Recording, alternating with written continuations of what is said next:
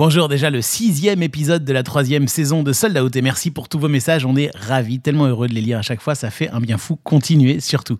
Aujourd'hui, on, va, on va continuer la série justement d'épisodes en public enregistrés au Mama Festival avec une des personnes qu'on aime d'amour, qu'on adore, qu'on respecte, Vincent Frerbeau, qui est le, dirigeant du label Tôt ou Tard et de Zouave Productions.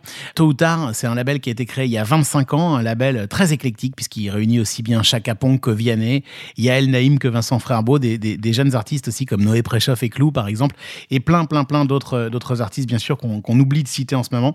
Et euh, bah, justement, ces artistes, Vincent va nous en parler dans cet épisode, va nous parler aussi des liens entre un label et un tourneur. Comment est-ce qu'un label devient tourneur?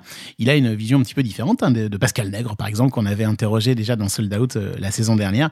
Et puis voilà, encore une fois, Vincent, c'est une des personnes les plus bienveillantes, les plus éclectiques, les plus curieuses aussi qui m'ait euh, été donné de croiser. Et je suis ravi qu'on prenne le temps dans cet épisode de rentrer dans son univers parce que vous allez voir, c'est un très, très, très, très bel univers et c'est, passionnant et c'est très intéressant et que des succès. Hein. Récemment, vraiment, tôt ou tard, a, continué à exploser avec Vianney, avec Chaka Ponk et, c'est, que le début parce qu'on sent que Noé Préchoff aussi est extrêmement prometteur. Voilà, donc on se retrouve dans cet épisode qui commence dans une seconde. Avant ça, je dis bonjour et je cite, je parle de notre sponsor, de notre partenaire, de ceux qui nous permettent de faire euh, de cette saison de sold out dans, un niveau de confort et d'exigence remarquable qui est euh, Patreon. P-A-T-R-E-O-N, Patreon. Vous savez, cette plateforme qui permet de mettre en relation les créateurs de contenu euh, et leur communauté, qui permettent aux fans, en fait, de devenir des contributeurs grâce à un système d'abonnement. Le truc, euh, c'est simple, hein. c'est que généralement, ceux qui fabriquent des contenus, que ce soit des gens qui font des podcasts, des artistes, des musiciens, mais généralement, ils sont obligés de prendre un autre boulot dans la journée parce qu'ils n'arrivent pas à vivre de leur art, surtout quand c'est le début. Et eh bien, avec Patreon, l'idée, c'est de, justement, de changer ça, d'arrêter ça et de permettre euh, aux gens qui aiment bien ce boulot-là de contribuer, de soutenir les créateurs grâce à un nouveau modèle de financement. Et l'idée, c'est que voilà, bah, du coup, les, créateurs peuvent aujourd'hui vivre de leur travail. Et ça, c'est tout à fait euh, nouveau. Ça marche bien, hein, Patreon, avec des chiffres, euh, des chiffres étonnants. Hein. On doit en être euh, pas loin de 10 millions de contributeurs aujourd'hui qui versent plusieurs milliards de dollars, un peu plus de 3 milliards de dollars aux créateurs. Et aujourd'hui, c'est une, société qui croit beaucoup en Europe. Il y a de plus en plus de contributeurs en Europe et on sent qu'en France, ça monte aussi. Et voilà. Et donc, c'est Patreon qui a choisi d'accompagner Sold Out, qui a identifié Sold Out. On les remercie. On a le bonheur de lancer cet épisode 6 avec Vincent Frère. qui commence maintenant. Est-ce que tout est prêt? Oui, monsieur le directeur. Bon, alors je vais faire commencer. On parle de trajectoire de vie, on parle de carrière, on parle de, choses vécues par, euh, par des professionnels du spectacle vivant. Parfois, je me demande ce que je fous dans ce métier. On parle de spectacle, on parle de spectateur, on parle de producteur, on parle de billets vendus. On parle d'humain, non? Je peux vous dire que Johnny Hallyday au Stade de France à côté, c'est un Playmobil dans un évier. Hein Sold Out. Sold Out. Le podcast de Delight. Le podcast de Delight. Sold Out saison 3, épisode 6 avec Vincent Frerbeau, dirigeant et fondateur de Tôt ou Tard, un label qui regroupe Yael Naïm, Chaka Vianney, Clou, Noé Préchoff, Vincent Delerme et plein plein d'autres, et euh, également euh, fondateur de Zouave Prod, le tourneur associé à, Tôt ou Tard. Et on l'interroge dans derrière le bar de l'Élysée Montmartre en public dans le cadre du Mama Festival. On a donc enregistré cet entretien vers la mi-octobre 2021. Bonjour, moi je suis Vincent Frerbeau, je dirige euh, et j'ai fondé le label Tôt ou Tard en 1996 et puis j'ai aussi euh, créé une société de production de spectacles qui s'appelle Zouave en 2009. Et je suis donc producteur indépendant de musique enregistrée et de spectacles. Premier billet vendu Premier billet vendu, le billet du concert de, de Chaka Ponk euh, que nous avions autour, autour desquels on a construit la société Zouave Production et que nous avions produit. C'était notre première production à la, à la Cigale. Euh, en 2009, je crois. Et tout dernier billet vendu Tout dernier billet vendu, ça doit être il y a 5 minutes, euh, un des billets de la tournée de Vianney qui démarre euh, ce 15 octobre et qui court jusqu'à la fin de l'année prochaine. Sold Out saison 3, épisode 7 avec Vincent Frerbeau, fondateur et directeur général de Tôt ou et de Zouave Productions, musicien, producteur et tant d'autres choses, enregistré en public au bar de l'Élysée Montmartre pendant le Mama Festival à l'automne 2021. Salut Vincent. Salut Marc. Alors on va parler de plein, plein, plein, plein de choses. Et euh, moi, j'ai découvert en préparant cette émission que avant d'être euh, en label, avant d'avoir lancé l'aventure tôt toi-même, tu étais euh, plutôt côté console, arrangement, musique. Bah, j'ai commencé comme ça en fait. Euh, pour moi, la musique, ça démarre quand j'ai euh, 15 ans, je crois, ou 14-15 ans, et que mon papa m'offre une, euh, une batterie parce que, euh, parce que euh, je découvre euh, des copains musiciens. Enfin voilà, une histoire assez banale de gamin qui, qui, s'ouvre à la musique au travers d'un groupe de potes. Et puis, et puis je, je suis pas très bon, pas très bon élève en vrai. Et du coup, je me consacre quasiment tout le temps à ça et je deviens, par, pas, j'allais dire la force des choses, mais je deviens par hasard. Euh, je, rentre dans l'entourage d'un groupe de rock de l'époque, euh, dont je deviens euh, l'ami et le roadie et puis le road manager. Et tout ça se, tout ça se fait entre mes 16 et mes, et mes 18 ans. Et je fais une vraie tournée. Ce groupe fait une première partie pendant. Plus de enfin, pendant quelques mois avec un autre groupe anglais qui lui s'appelle euh, Dr Feelgood. Et on se met à se balader on joue au Palace on joue euh, partout euh, en France. Et, euh, et et voilà c'est un peu les, les- les le premier pied que je mets là-dedans euh, dans ces euh, dans ces jeunes années dans mes jeunes années avant le- avant d'avoir 20 ans Mais c'est amusant parce que très naturellement, tu fais déjà presque un peu le pas de côté d'être la, la personne qui, euh, qui travaille à ce que le concert existe, mais tu es pas sur scène, toi, si? Non, je suis pas sur scène parce que je suis musicien, mais pas très bon. Et malgré ça, j'ai quand même eu plein d'expériences de musicien, mais j'ai fini par me par me mettre dehors parce que j'avais Tu t'es j'avais- toi-même mis j'avais dehors. voilà, j'avais bien meilleur que moi autour de moi. Et, mais en effet, j'étais dans le petit groupe de, de mômes que nous étions, j'étais celui qui allait au, au Turbin pour trouver euh, des concerts, euh, des médias, etc. À l'époque, il y avait très peu de, de, de, médias, euh, de possibilités de médias pour des groupes comme les nôtres. Ou quand je dis les nôtres, c'est-à-dire qu'on avait une petite, comme ça, une petite bande qui avait plusieurs activités dans plusieurs groupes, etc. Et moi, j'étais un petit peu attaché à tout le monde. Je commençais moi-même à écrire des chansons pas terribles, etc. Et, je les ai même chantées pour, pour te dire à quel point j'ai été loin dans le ridicule. Et puis, euh, et puis finalement, je me suis trouvé euh, plus à l'aise, plus confortable dans un rôle d'accompagnant euh, euh, et dans un rôle de, passeur ou de faiseur ou de je sais pas quoi.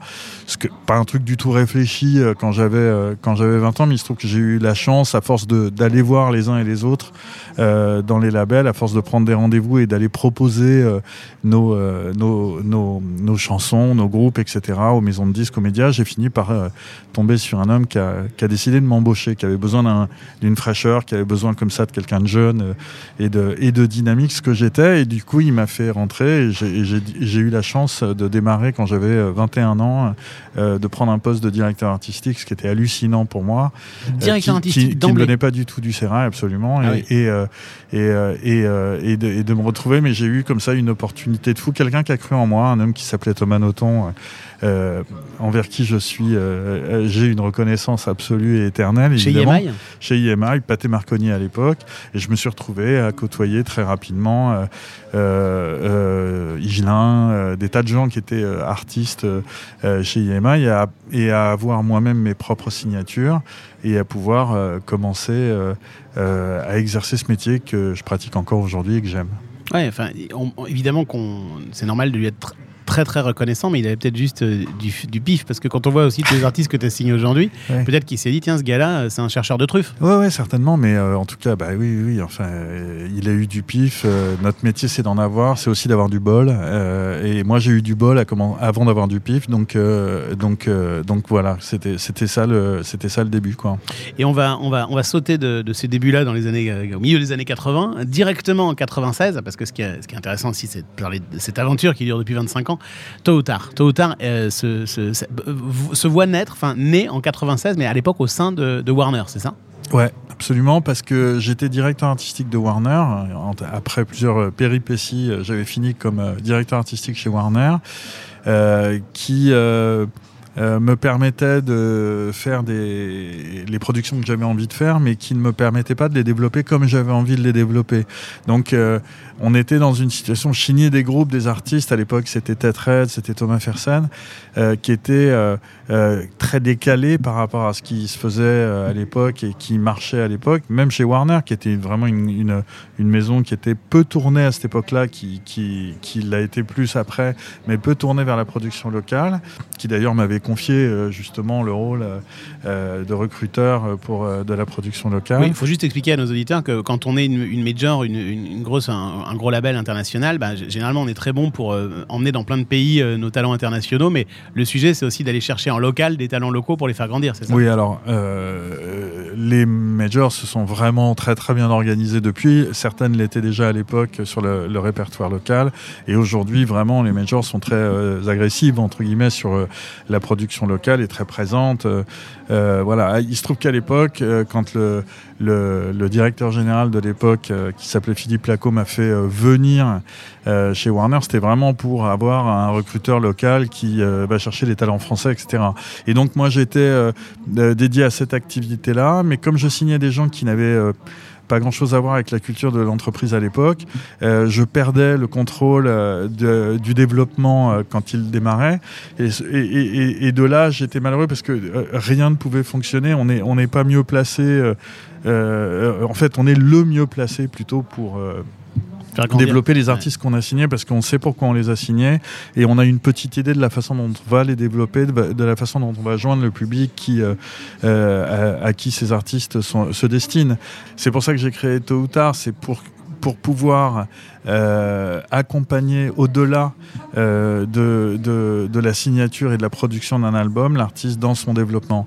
Et c'est vrai que j'avais j'ai le souvenir, avant d'avoir créé Tôt ou Tard, et je ne les incrimine pas, mais j'ai le souvenir de, de services promo ou marketing qui venaient euh, consterner à nos concerts et qui, et qui faisaient, qui savaient pas trop pourquoi ils étaient là. Enfin, ils, savaient, ils venaient là parce qu'ils étaient un petit peu obligés d'être là et, et on voyait bien que c'était pas leur culture, que ça, les, ça leur parlait pas. Et donc, moi, en fait, euh, quand euh, finalement le marché m'a proposé d'aller ailleurs dans une autre maison de disques, plutôt que d'aller chercher plus d'argent, j'ai choisi plus de confort de travail, plus plus, de, contrôle sur le travail. Donc je suis resté chez Warner qui me proposait de rester et qui m'a offert, toujours ce Philippe Laco, qui m'a offert de créer mon entité parce que c'est ce que je voulais pour pouvoir euh, aller plus loin euh, avec nos artistes, avec nos projets et donc pouvoir embaucher mon, mon propre service promo, mon propre marketing, créer cette cellule qui était euh, supposé être un labo en fait euh, de découverte et pouvoir aller au bout des choses euh, avec ma propre équipe et sous mon contrôle. Et en fait, c'est comme ça que ça s'est passé. Et, c'est comme ça qu'est qu né au début, donc, dans le cadre de cette euh, multinationale qui est Warner, et donc c'était une division de Warner, euh, c'est comme ça qu'est né euh, notre, notre label. Tôt ou tard, on va revenir sur cette naissance en 96, parce qu'on on y fête les 25 ans cette année, mais on en fait les 25 ans cette année, mais, mais juste, cette personne qui t'a embauché et fait grandir, elle, elle, a vraiment eu un rôle quand même déterminant dans ta déterminant, carrière. déterminant. Je ne savais pas à quel point elle avait été importante. Extrêmement important. Il y a trois personnes, moi, qui m'ont aidé énormément. Le premier que j'ai cité, Thomas Noton, celui-ci euh, Philippe Laco est un ingénieur du son fabuleux euh, euh, qui, a officié au, comment, au studio Yemaï pendant des années, qui s'appelle Claude Wagner, et qui est un bonhomme qui a travaillé avec absolument toute la chanson, variété française, mais aussi enregistré des versions allemande de She Loves You et I Wanna Hold Your Hand des Beatles, quand même pas rien. Euh, travailler avec Emerson, Lincoln Palmer, travailler avec les Stones, travailler avec Elton John, etc. Et c'était un type qui fabuleux, un, petit bonhomme extraordinaire qui m'a appris à vivre et qui m'a appris euh, plein de choses sur les, rapports humains qui sont déterminantes, qui ont été déterminantes par la suite parce que parce que on vit dans dans, un monde où la relation, où le rapport humain, en tout cas un secteur, euh, où, toute cette euh, notion de relation humaine avec nos artistes, avec euh, les entourages, etc., sont, été absolument déterminantes. Donc c'est donc c'est voilà les trois personnes qui m'ont vraiment qui m'ont vraiment permis de, de, de, lancer cette cette, euh, cette, histoire que je vis toujours avec beaucoup de bonheur aujourd'hui. Ouais, ça se voit, tu as les yeux qui brillent, c'est un, enfin, avec beaucoup d'intensité encore. on a beaucoup de chance. Dire, on, fait un, on fait un métier, on vient de passer là 18 euh, mois épouvantables comme tout le monde. Euh, notre secteur a été euh, touchés comme d'autres. euh, et c'est vrai qu'on a été, nous, complètement à l'arrêt. On, est encore en- on est encore avec une jambe de bois aujourd'hui euh, dans le spectacle vivant. Euh, et c'est vrai que ça a été une période très, très difficile. Pour autant, ça a été une période qui a été très épaulée par euh, les pouvoirs publics qui nous ont vraiment permis de tenir et de ne pas sombrer. On a pris tout ça en pleine gueule parce que, euh, parce que avant de savoir que ça va aller, bah, ça commence par pas aller. Quoi. Donc, euh, donc c'est quand même des mois qui ont été pour les uns et les autres très difficiles.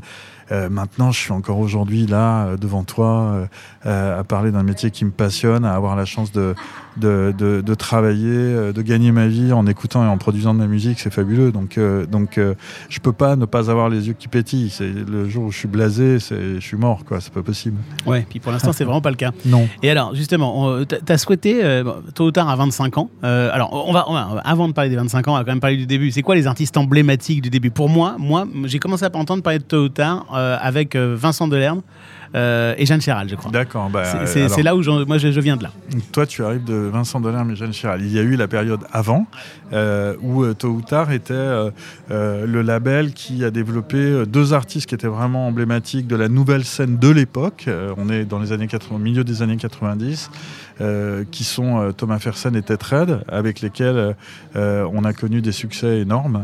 C'était des 300 000 albums, c'était des, des, des tournées absolument énormes. C'était euh, Thomas, c'est trois semaines La Cigale à Paris, c'est euh, euh, plusieurs Olympias, c'est enfin voilà, c'est et, et les Red de la même manière, des Trianon, des Palais des Sports, des Zéniths, etc., etc. C'était vraiment, c'était vraiment. Alors nous n'étions pas producteurs de spectacle, c'était Olivier Poubelle et la société Asterios qui produisait les concerts de ces artistes-là.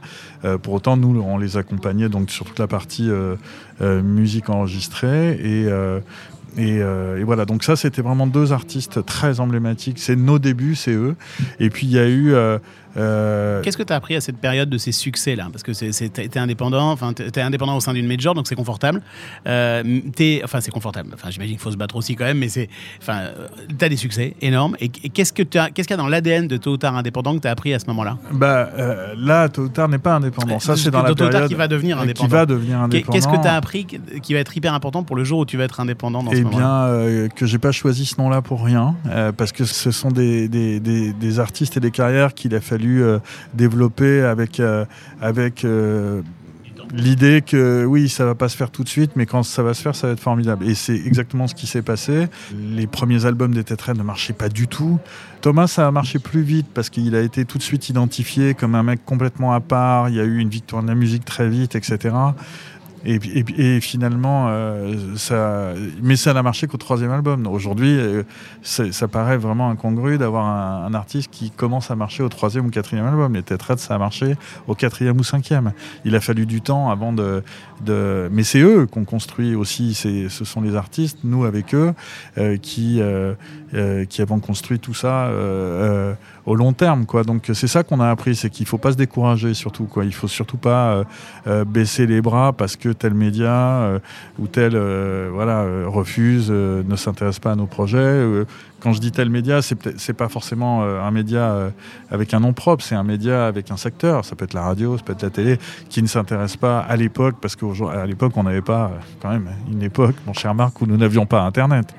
Du coup, du coup, il fallait, il fallait que ça passe au travers des médias, sans passer avec les médias nationaux, c'était un peu compliqué. Donc, il y avait le live, certes, et c'est d'ailleurs comme ça que les Tetraids ont construit une base qui est devenue une base ultra solide et qui a permis après euh, de dépasser les 300 000 ventes sur un album.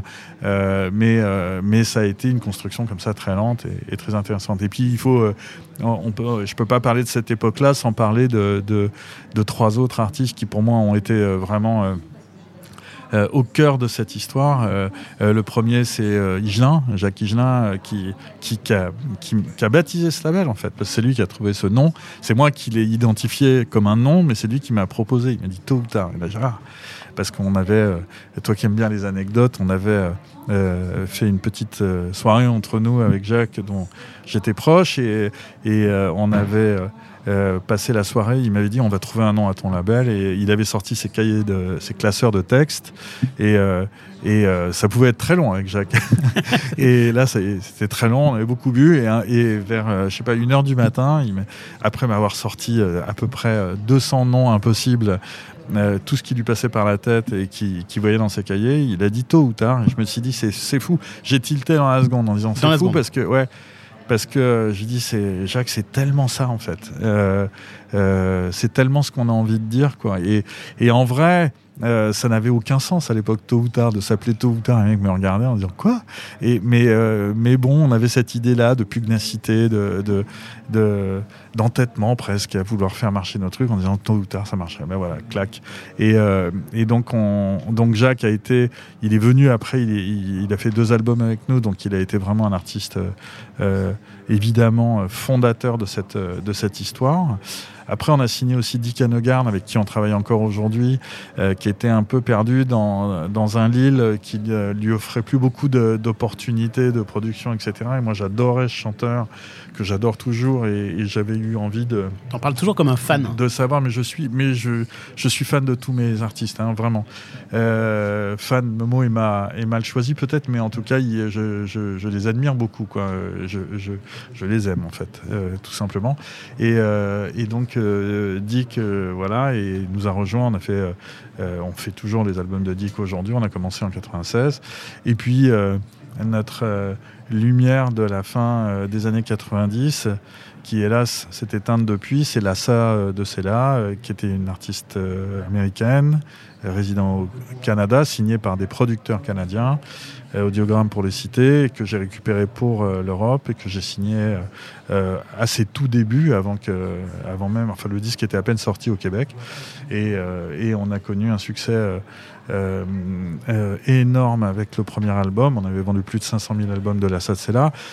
Mais au-delà de ce succès, on a fait trois albums. Elle a fait trois albums plus exactement avec nous, euh, qui sont des masterpieces encore de notre catalogue et qu'on aime plus que tout.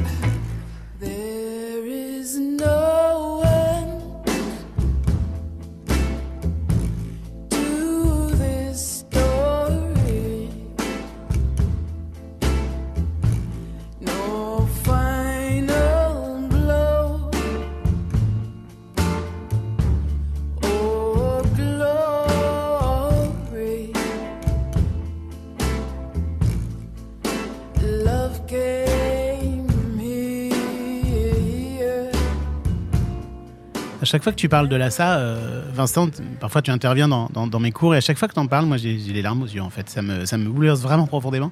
Qu'est-ce qui s'est passé avec l'assa Pourquoi ça s'est arrêté comme ça? Elle est une maladie fulgurante, c'est ça? Elle a eu un cancer du sein. Elle est décédée à 37 ans euh, après trois albums. Euh, on a été très triste. on était très proche d'elle. On l'aimait énormément. On l'est encore. Moi aussi, j'ai toujours une boule au ventre quand j'en parle et beaucoup d'émotions parce parce que je pense qu'avec elle. On a, euh, on a touché le ciel, quoi. C'était une, c'était une fille qui portait son histoire, en fait. Euh, euh, en même temps, elle était, euh, euh, on a l'impression que c'est une sainte quand on la regarde comme ça. Elle faisait des blagues horribles et tout. Elle était vraiment très drôle. Euh, et c'était pas du tout une emmerdeuse, c'était pas du tout une ennuyeuse. C'était une fille très drôle, très sympa, mais elle était intense. Elle était très intense. Et, et, et particulièrement lorsque euh, elle était sur scène, ses albums sont des merveilles, ils n'ont pas pris une ride. Euh, elle écrivait, euh, elle a écrit des textes en français euh, que je t'invite à découvrir, euh, Haute- La Haute par exemple, euh, où j'arrive en ville, qui sont des textes qu'elle a écrits alors que ça faisait six ans qu'elle parlait français. Et, et les textes sont écrits comme personne n'écrit, parce que justement, ils, ils sont dans un français très littéraire, mais parfait, avec des images magnifiques, avec des histoires très belles. Et, euh, et voilà. Et donc ça, elle a été vraiment une source d'inspiration pour euh, ce label. Elle a, elle a, elle a, elle a permis. Il y a tellement de gens l'aimaient, euh, et dans la communauté artistique notamment. Je pense à, notre euh, Yael Naïm qui nous a rejoint en 2007, qui nous a rejoint parce que c'était le label de l'ASSA et bien d'autres. Derrière, Vincent Delerme, dont tu parlais, euh, et, bien d'autres derrière sont arrivés parce que on avait comme ça, on était, euh, on avait aussi Joseph Racaille qui était un arrangeur très connu, euh, qui, enfin qui est toujours d'ailleurs un arrangeur très connu, qui faisait plein de de, de production d'albums à l'époque et qui étaient chez nous, qui avaient fait des disques, tout ça étaient des gens qui ont donné envie à d'autres gens de venir de nous rejoindre. Et, et pour ça, la salle était vraiment une, une, source d'intérêt énorme pour, euh, pour la communauté artistique. Elle l'est toujours. On, nous parle toujours de la SA, euh, euh, qui est méconnue, mais qui est, euh, mais euh, pour qui j'ai fait plein d'interviews, plein d'émissions sur des, des radios nationales, parce que les gens euh, savent qu'il y a une histoire. C'est quand même une artiste. C'est la seule artiste que euh, que j'ai eu moi, dont euh, Leonard Cohen et Tom Waits étaient fans. Quoi. Voilà. C'est c'est- là, on est quand même, on touche un truc parce que moi, je suis fan de Leonard Cohen Oui, et oui. Tom. Ouais. Donc on touche un truc, d'un seul coup, tu, tu accompagnes, parce que j'ai rien fait, j'étais pas au début, j'ai accompagné, j'étais un passeur avec elle en France, en Europe. Tu accompagnes un projet dont euh, certains des artistes que tu vénères sont, euh, sont, euh, sont dingues. Donc c'est ça, c'est une vraie, euh, c'est un vrai truc. Quoi. Sold Out, Sold Out, le podcast de Delight. le podcast de Delight. Alors Vincent Delerme et Jeanne Chéral, c'est quand Vincent? C'est 2002, c'est en fait le tout début de la version indépendante de Tôt ou Tard parce que euh, en fait je suis devenu indépendant un peu par un concours de circonstances. Euh, c'était pas du tout une décision, c'était juste que dans un, dans un- en vrai il y avait une ambiance qui se dégradait euh, dans euh, le monde de la musique parce que la musique s'industrialisait et ça c'était pour moi pas compatible avec notre secteur qui se devait d'être un, art- un artisanat euh, un peu renforcé quoi. Bah, c'est tout ce que tu nous as raconté dans la première partie de ce podcast. Enfin, c'est, il faut accompagner, il faut que ce soit intégré, il faut qu'il y ait une relation très humaine. Il n'y a pas d'industrie. Voilà. Et donc là, on est euh, dans un monde qui s'industrialise. Warner est racheté à l'époque par AOL. Euh, c'est du reporting dans tous les sens. C'est quelque chose qui me v- convient pas du tout. Donc moi, je décide de partir. Malgré les succès, etc. Et en tout cas, je décide de- d'arrêter cette forme-là de collaboration avec Warner. Et là, je tombe sur euh, un quatrième mentor euh, qui s'appelait euh, Yann-Philippe Blanc, qui n'est plus là non plus aujourd'hui, et qui saisit complètement ce que je veux faire et qui décide de le faire avec moi et qui me propose de le faire avec moi en me, créant mon entreprise dont Warner détiendra euh, 50% et moi les autres euh, 50%. Donc je deviens semi-indépendant, financé par eux. J'ai cette chance. Tu- sais, je te le dis depuis le début, c'est une succession de coups de bol aussi. hein, euh, euh, mais ça fait, ça fait partie de, de, de, de, de ce genre de construction. Peut-être aussi quand on est bienveillant dans la vie, on récolte de la bienveillance. Aussi, mais euh, c'est du bol. Mais il faut aller chercher, mais c'est du bol. Il y a du bol, il y en a en tout cas. Et euh, du coup, et du coup, là, je crée cette nouvelle entité. Et le premier acte que je signe, les deux premiers actes que je signe dans cette entité, c'est Vincent Delerme pour un premier album qui sortira donc en avril 2002, et euh, Jeanne Chéral pour un, un album qui sera un album qu'elle avait enregistré avant notre collaboration en public et qui sortira également dans cette année-là. Et nous faisons avec Asterios euh, euh, le pari de euh, euh, faire jouer ces deux artistes à l'européen Ouais, pendant un Je me mois. souviens, c'était génial. Euh, et, et ils jouaient parfois en première partie, parfois en deuxième partie. Non, ils étaient tout le temps dans le Ah même ouais ordre. Il y avait Ah bon, bah, Jeanne bah, Chéral. raconter cette légende. Non, alors. non, Jeanne Chéral était en, jouait en premier. C'était vraiment organisé comme ça. Il y avait Jeanne qui était en premier et Vincent qui était en second.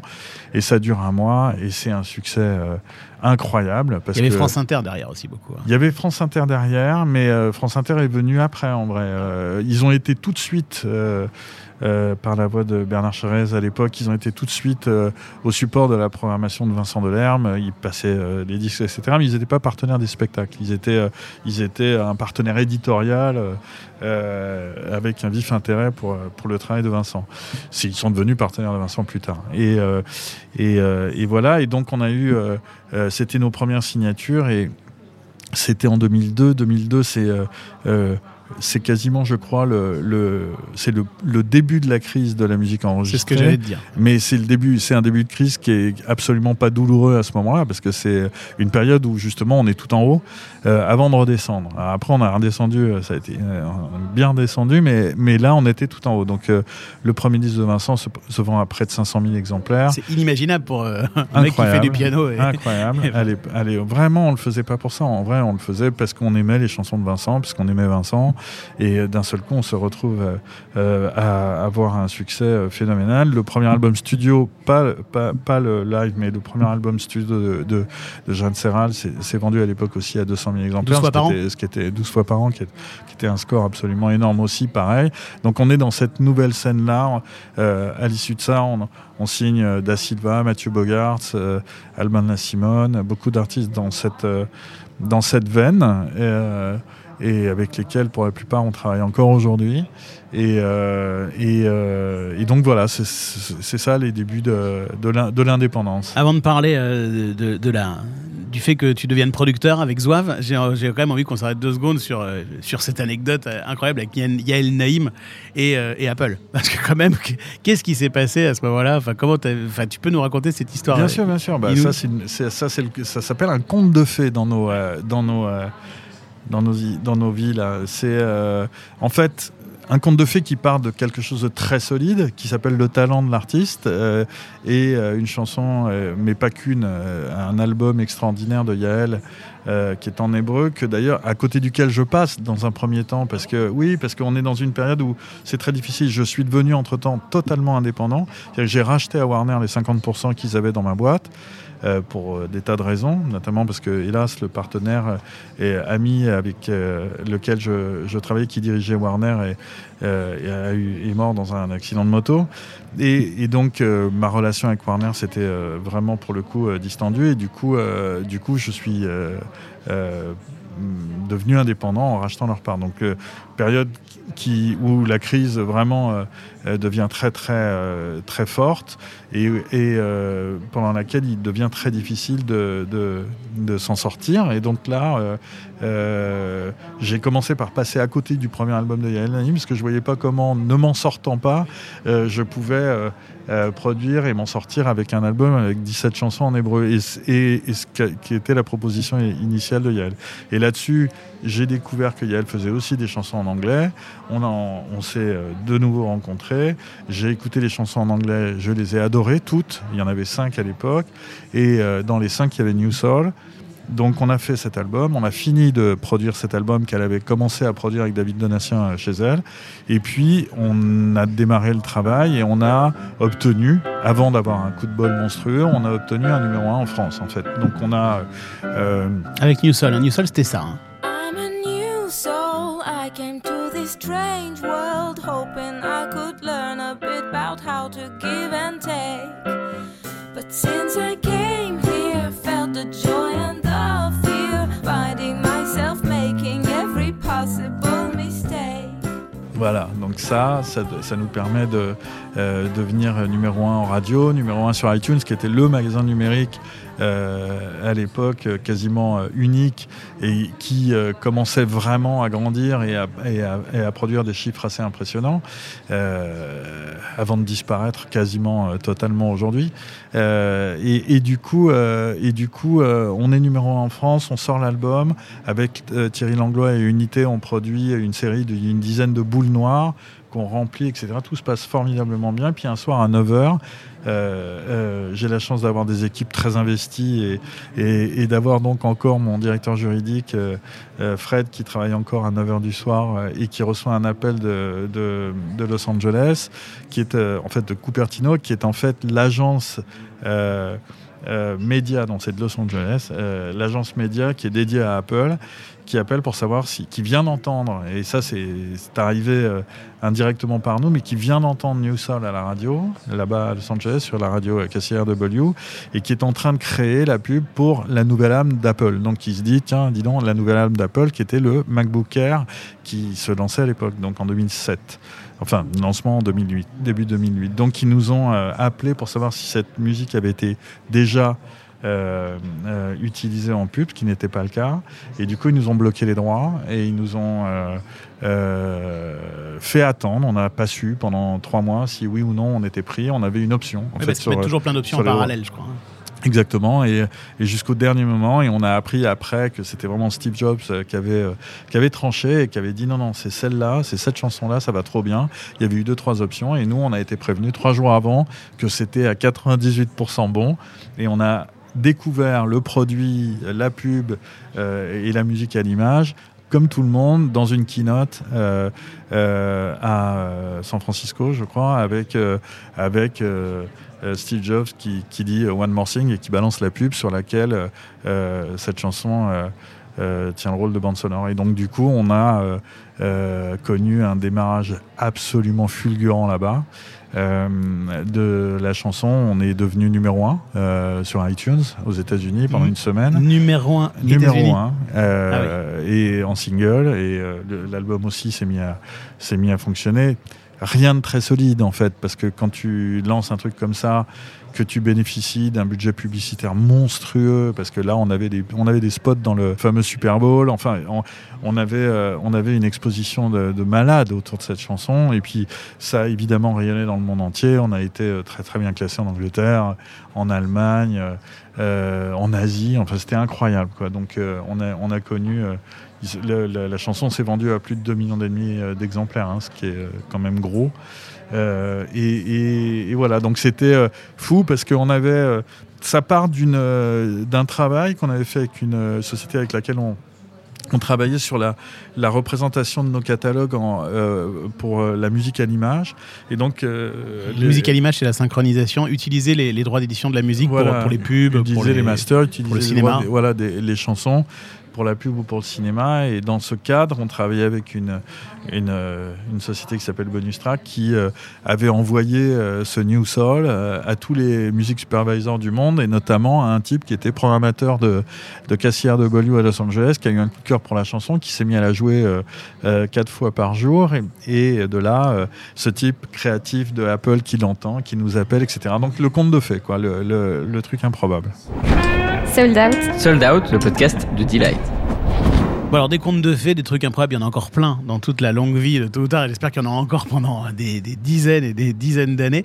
Mais j'ai envie euh, qu'on fasse un petit zoom sur ce moment où tu deviens producteur de spectacle hein, avec, euh, avec Zouave, hein, qui, est, qui est une filiale ou en tout cas une société sœur hein, de, de, de tard du label. Donc ça se passe avec ce groupe improbable dont on va parler, Chaka Ponk, où, tout ton entourage s'est dit Mais qu'est-ce qui te prend de signer Chaka Ponk? Ça ressemble pas vraiment euh, au reste. Donc déjà, tu nous parles de Chaka Ponk un peu? Bah, la rencontre avec Chaka Ponk, c'est un moment, euh, c'est un moment, c'est un coup de bol euh, parce que moi, vraiment, je pense ça comme un coup de bol. C'est un voyage à l'époque, donc on, a ce, succès avec Yael Naïm euh, aux États-Unis, donc je vais assez régulièrement euh, là-bas. Euh, je pars à New York un jour et, euh, le hasard me place dans l'avion à côté de Ro- Roberto Surleo que tu connais, qui était auparavant chez Énergie, mais aussi chez euh, Virgin Radio euh, et qui est aujourd'hui producteur de spectacle. Et Roberto euh, euh, et moi, on se connaissait, mais on se connaît pas, on se connaissait comme on se connaît en, mangeant euh, ensemble, en déjeunant ensemble une fois de temps en temps, et on se connaissait pas si bien. Et là, 8 heures d'avion, euh, euh, ça te permet de de- de- d'explorer des tas de choses, des tas de sujets, de parler de plein de trucs et tout ça, et finalement de faire mieux connaissance.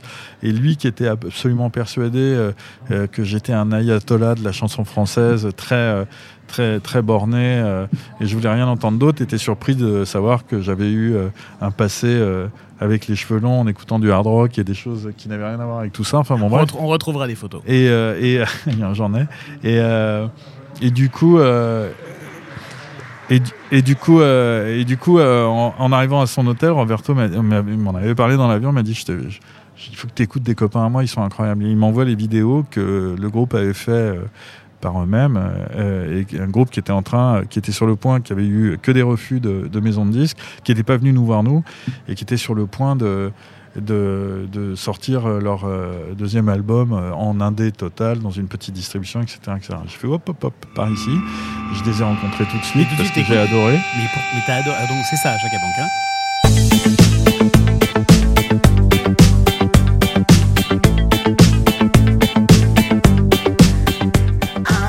t'as adoré ça alors que t'as produit Vincent Delerme, Yael Naïm, Jeanne Chéral. Ouais, parce que. Peut-être Red. mais- Bah oui, parce que pourquoi, euh, Mais pourquoi pas quoi. Ah bah oui, Ouais, bien sûr. ouais. Quand on les voit, on comprend. Mais, Bah mais oui, c'est ils sont euh, pourquoi fabuleux. surtout? Ils sont fabuleux. Bah, en plus, j'ai rencontré les gens et la rencontre, nous, c'est- vraiment euh, dans notre parcours, il y a vraiment les deux. C'est-à-dire que euh, on, on aime autant les gens que la musique. Quoi. On doit aimer autant les gens que la musique. Et là, en vrai, c'est exactement ce qui est arrivé. C'est des gens adorables. Et puis surtout, c'est des, c'est des gens qui, sont, euh, qui vont au bout des choses. Quoi, Ils sont qui, géniaux. euh, sont François, le géniaux. chanteur, est graphiste aussi, je crois. Ouais, il fait tout. C'est des gens inouïs. Il est, euh, il est, il a un talent de dingue. Il sait touche à plein de choses. Puis surtout, c'est un mec très sympa, quoi. Donc c'est des gens adorables, quoi. Donc on s'entend très très bien. Et donc on s'est très très bien entendu de suite. Et, et, de là est démarré, a démarré cette, cette collaboration. Et puis moi j'étais dans une période où la, musique de, enregistrée donc connaissait la crise dont on parlait et où euh, c'était très compliqué, ça commençait à devenir très compliqué euh, de laisser systématiquement ces artistes aller ou de même devoir euh, trouver des tourneurs et producteurs spectacles pour ces artistes et, et de voir euh, des choses se construire à côté sans y participer, alors qu'on construit, quand on est producteur de musique aussi, on construit, on contribue à la construction de notoriété de l'artiste et donc indirectement au remplissage euh, de ses salles. Après, c'est une compétence que j'avais pas, mais que j'ai eu envie d'avoir parce que la production de spectacle, je viens de là, je viens de la scène, je viens de tout ça, j'étais pas producteur de spectacle, mais j'étais euh, mon approche de la musique, mon, contact à la musique, c'est la scène. J'étais euh, road manager, j'étais roadie aussi, je, je poussais les caisses et je et j'accordais les guitares. Donc donc je me sentais bien à ma place là. Et je m'étais dit après avoir quand même signé des tas d'artistes qui ont eu, qui ont connu des carrières scéniques vraiment incroyables. Euh, je pense à Delerme, je pense à Fersen, à Tetra, la compagnie. Euh, même si c'est pas moi qui ai accompagné ces carrières de scène, j'ai accompagné les carrières phono de ces artistes-là. Je m'étais dit, bon, là, ça suffit. La prochaine fois que j'en trouve un euh, qui me semble avoir ce potentiel, je crée ma boîte. Et j'ai créé ma boîte quand j'ai rencontré Chaka. J'ai embauché quatre personnes et on est parti sur euh, Zouave. Et je me souviens, c'était des moments incroyables parce que bon, bah, j'imagine que vous avez commencé un peu petit, mais à un moment, t'invitais plein de gens à l'Olympia pour les concerts de, de, de Chaka à l'Olympia. T'étais comme un enfant. Enfin, Notre gros coup, ça- C'était- le- notre premier gros coup a été de faire euh, une cigale euh, euh, avec Chaka au départ et de la remplir en fait si vite euh, que j'ai et c'est notre premier gros coup. euh, euh, j'ai euh, positionné juste derrière cette cigale, j'ai positionné un zénith et, et c'était chouette parce que tout le monde se disait ah bah voilà frère Beau il va faire deux tournées, la première et la dernière et, et en fait nous on avait des indicateurs qui nous permettaient d'oser ça, de prendre ce risque qui était un risque hein, quand même. Mais ce zénith a fini complet. Et derrière, euh, la carrière de, de, de Chaka, de la carrière discographique, euh, grâce à ce zénith, parce que j'ai réussi pendant ce zénith à faire venir des programmateurs radio, des, euh, des, gens de festivals, etc., qui ont halluciné devant ce spectacle, devant la, la, la furie de ces mecs-là, avec une un zénith furie, en feu. Ouais, c'était dingue. et, inouï, en fait. et du coup, derrière, on a eu. Euh, dans la foulée, euh, un titre qui est rentré sur toutes les radios, commencé par Énergie, Virgin Radio et compagnie. Tout le monde, tout le monde s'y est mis parce que les gens ont été collés par la prestation des mecs, ils se sont dit ça c'est énorme. Et l'album euh, euh, qui sortait à ce moment-là euh, s'est vendu à 400 000 exemplaires, ça a été un succès énorme. Et la tournée qui a suivi a été, euh, et d'ailleurs euh, aujourd'hui, euh, euh, quand on lance une tournée de Chaka, c'est le cas de la dernière. euh, on fait des scores absolument hallucinants, on fait des Bercy complets, on fait des zéniths absolument complets partout, etc. Ouais, qu'est-ce qui, qu'est-ce qui porte aujourd'hui ton groupe? C'est la scène, le, le- le- le- le label, les deux? Enfin, C'est vraiment le. C'est vraiment un coup chaque, euh, parce que euh, là, par exemple, la scène ces deux dernières années n'a pas porté grand-chose. Oui, ça. Mais euh, non, c'est un coup chaque parce que le développement de la- du phono euh, amène le succès du live. C'est vertueux. Et après, pouf, ça s'inverse. Euh, la- L'adhésion du public au live euh, crée un intérêt fort pour euh, un artiste et du coup crée un succès phono pour le suivant, enfin, etc. etc. Donc c'est c'est vraiment... euh, ça s'accompagne et puis les marges sont pas les mêmes donc on a des chiffres d'affaires extrêmement importants sur le live avec des marges très inférieures et on a un chiffre d'affaires moins impressionnant sur la musique enregistrée avec des fois des marges qui quand même peuvent euh, peuvent aller euh, plus loin. Euh, donc euh, pour tout ça, c'est des raisons très techniques, mais non, mais c'est important. mais voilà. Donc donc en fait, ce qui marche, c'est c'est les deux, parce que finalement, nous, ce qui gouverne dans notre histoire, c'est l'intérêt du projet, l'intérêt de l'artiste. C'est-à-dire qu'on n'a pas un intérêt de tourneur, on n'a pas intérêt, un intérêt de producteur de de, de, de musique enregistrée. On a l'intérêt de l'artiste qui devient le nôtre absolu, puisque on est partie prenante de dans, la, dans beaucoup de cas, on est partie prenante de l'ensemble des, des, des, euh, des activités du- de, de l'artiste. Donc ce qui compte euh, dans notre histoire, c'est l'artiste. Voilà. Sold Out, Sold Out, le podcast de Delight. le podcast de Delight. Qu'est-ce que tu as appris avec Zouave que tu n'avais pas appris avec Totar Euh, en vrai, si je te réponds très honnêtement, je crois pas avoir appris grand-chose de Zouave, parce que pendant des années, euh, Euh, j'ai accompagné à la guitare Thomas Fersen euh, euh, sur scène euh, pendant les deux premiers albums de Thomas. Euh, euh, au, au cours des, des deux premières euh, tournées de Thomas, je veux dire, euh, qui accompagnaient ces deux albums. Et du coup, bah, j'ai vécu la vie euh, euh, de musicien, euh, j'ai vécu, euh, euh, j'ai vécu euh, beaucoup de choses que, que, que j'ai découvert à ce moment-là, en fait. Après, euh, euh, c'est une entreprise qui produit, euh, qui prend des risques. C'est une équipe euh, euh, que j'ai choisie euh, à mon goût la plus compétente possible. euh, euh, et c'est une proximité avec les artistes qu'on va euh, rarement rencontrer lorsqu'on est uniquement producteur phono. Parce que moi, je me trimballe en, bus, en tourbus avec, avec mes groupes. le soir, ce soir, là, on se parle aujourd'hui, jeudi, ce soir, je vais aller dans, dans une, une pe- une petite ville du Nord pour aller euh, au lancement euh, d'une tournée de deux de mes artistes, euh, avec lesquels je vais passer beaucoup de temps à discuter de, leur pro- de, de- ce que j'aurais vu, mais aussi à discuter tout court. Donc il y a une proximité, quand on est producteur de spectacle et qu'on s'intéresse à ce qu'on fait, il y a une proximité qui peut être d'un niveau supérieur à celle qu'on connaît quand on est seulement phono. Quoi. Mais en vrai, quand j'étais que producteur phono, j'allais quand même au concert. Donc, donc ça revenait un peu au même. Donc c'est pour ça que je dis, j'ai pas appris grand chose de ce zouave. Euh, par contre, j'adore le faire. Quoi. C'est, euh, euh, c'est vraiment. Euh, la partie la plus euh, la plus chouette quoi de, de, de notre métier c'est d'être euh, c'est d'être sur scène de voir les yeux émerveillés des gens devant un artiste de voir tout ce qu'on a de, de, de voir concrètement que tout ce qu'on a fait se matérialise par cette cette Là, ce moment cette qui arrive. ferveur ce moment etc donc c'est vraiment chouette Il faut dire que vous êtes aussi un peu des furieux parce que vous avez commencé avec Chaka Pong, qui est une belle production, qui est devenue énorme, etc. C'est très impressionnant, c'est de la furie sur scène, mais vous êtes allé aussi jusqu'à faire des, une tournée entière et surtout des Bercy avec euh, un gars tout seul et une petite guitare sèche. ouais mais quel euh, mais avec avec quel talent non mais c'est le Ce gars, c'est Vianney. Hein. Eh oui, ce gars, c'est Vianney.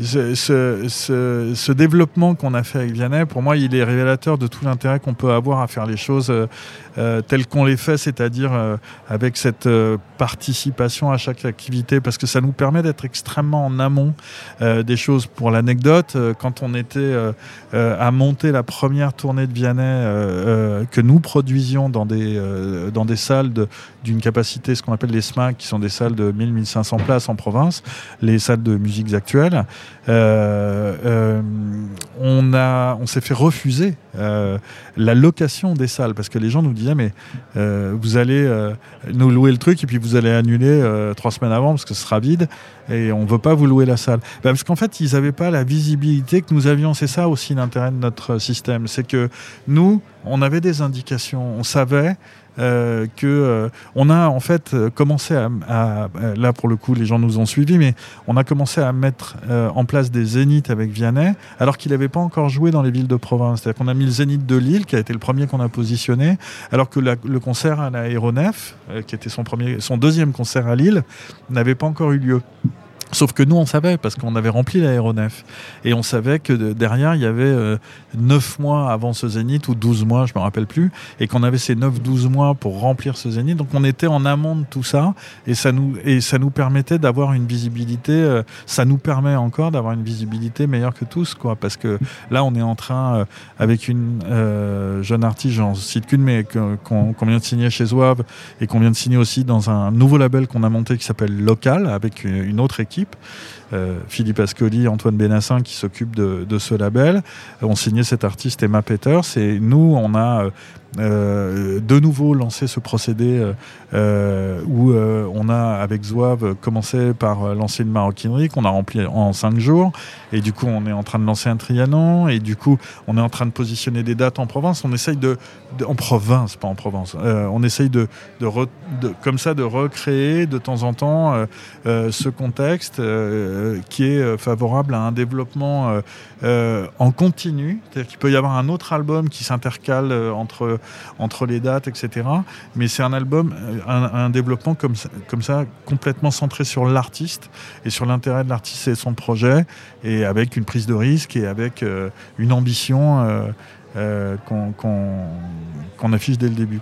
Tu n'as pas souhaité faire de grosses soirées ou de fêter spécialement les 25 ans de, de Zouave? Tu préfères parler avec passion d'Emma Peters, c'est de donner rendez-vous dans les salles pour aller la voir, c'est ça? Ouais, c'est pas, on n'a pas, euh, on n'a pas souhaité, on a fait une fête en fait pour fêter les 25 ans non pas de Zoal, Ah, mais de tôt euh, de- mais bien sûr, pardon. Euh. Lapsus, mais- pardon. mais lapsus. par contre, on ferait une belle fête pour les 25 ans de Zouave, hein, Ah oui, certainement. non, mais on a fait des fêtes. Mais en fait, les fêtes, euh, ça coûte beaucoup d'argent. En, en vrai, on en a fait une, mais on l'a dit à personne. Euh, on a fait une fête entre nous, entre nous et nos artistes, et on a, on a même confié.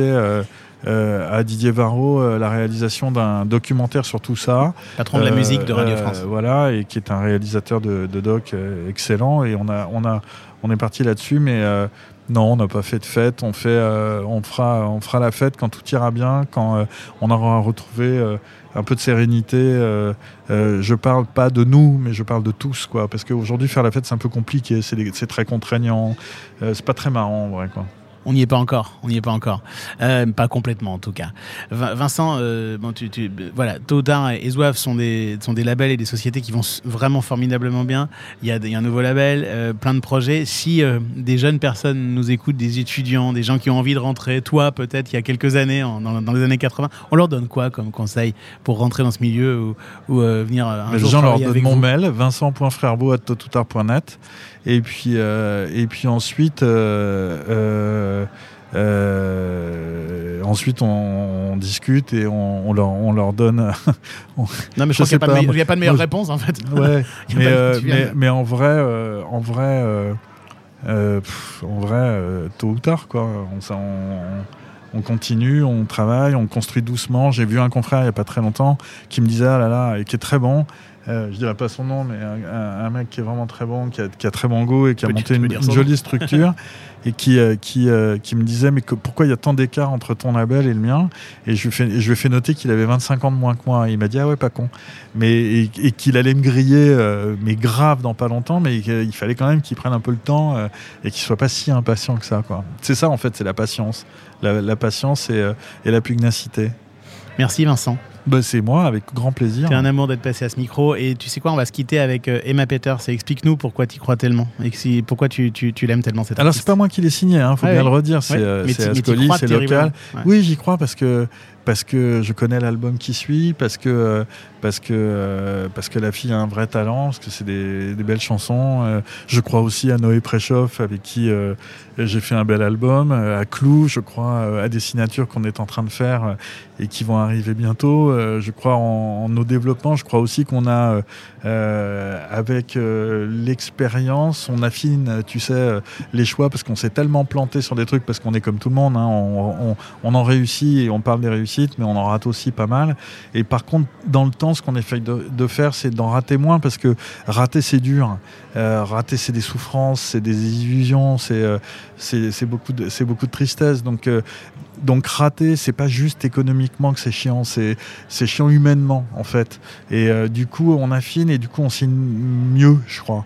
Et du coup, Emma, ça fait partie euh, euh, de, de, de ces choix qu'on fait et qui sont donc faits par le label local et Philippe Ascoli, qui qui est un grand professionnel qui fait, avait monté le label Source auparavant, etc. Et, c'est super, moi, pour moi, de prolonger notre histoire avec un nouveau label, avec des gens euh, qui refont euh, euh, ce que j'ai commencé à faire il y a 25 ans. Et même si c'est un mec de mon âge, je pense que c'est un avenir extraordinaire. Et, Emma est la première pierre de cet avenir et j'en suis particulièrement heureux. Et ben pour pas faire de jaloux avec les autres artistes qu'on qu'on adore aussi, on va écouter une reprise d'Emma, d'accord? On se quitte, on se quitte avec ça. Salut Vincent. Salut. Donne-moi ton cœur, baby, ton corps, baby. Donne-moi ton bon vieux funk, ton rock, baby, ta soul, baby. Chante avec moi, je veux une femme like you. Pour m'emmener au bout du monde, une femme like you. Donne-moi ton cœur, baby, ton corps, baby. Donne-moi ton bon vieux funk, ton rock, baby, ta soul, baby. Chante avec moi, je veux un homme like you. Bad boy, tu sais que tu me plais, un homme like you.